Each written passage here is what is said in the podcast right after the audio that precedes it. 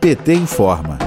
Nesta segunda-feira, 2 de agosto, termina o prazo dado pela Justiça Eleitoral para que Jair Bolsonaro apresente provas de que houve fraude nas eleições anteriores. Na tentativa de imitar Donald Trump, o ex-presidente dos Estados Unidos, e de colocar dúvidas no sistema eleitoral brasileiro, Bolsonaro divulga fake news sobre as eleições e até já chegou a afirmar que foi eleito em primeiro turno e que teria provas. Como as declarações sobre as provas continuaram, o corregedor do Tribunal Superior Eleitoral, ministro Luiz Felipe Salomão, instaurou no dia 21 de junho um procedimento administrativo para apurar a existência ou não de fatores que tenham prejudicado as últimas eleições. O ministro deu 15 dias para que Bolsonaro apresentasse as provas, e o prazo acabou sendo estendido por conta do recesso judiciário.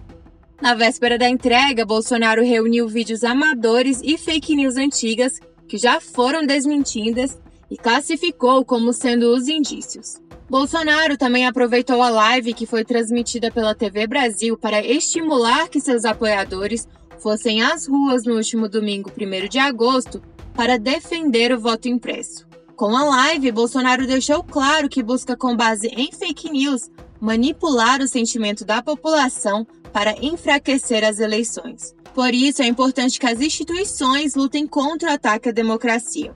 O Partido dos Trabalhadores e das Trabalhadoras tem atuado em defesa da democracia e contra as manifestações de Bolsonaro. Na sexta-feira, dia 30 de julho, membros da bancada do PT na Câmara dos Deputados notificaram o STF, acusando Bolsonaro de ter cometido improbidade, crime eleitoral e abuso de poder econômico e político a utilizar a estrutura da TV Brasil para fazer propaganda eleitoral antecipada na live. O senador Humberto Costa, do PT de Pernambuco, pediu que providências sejam tomadas pelo Tribunal Superior Eleitoral, pela Procuradoria-Geral da República e pelo Ministério Público. E disse, abre aspas, aquilo foi um teatro do terror, um show de mentiras, de calúnias contra o Estado de Direito, usando o aparato da Presidência da República. É algo que não pode ficar impune. Tem de ser investigado e severamente punido. Fecha aspas. De Brasília, Terra Thaís Costa, para a Rádio PT.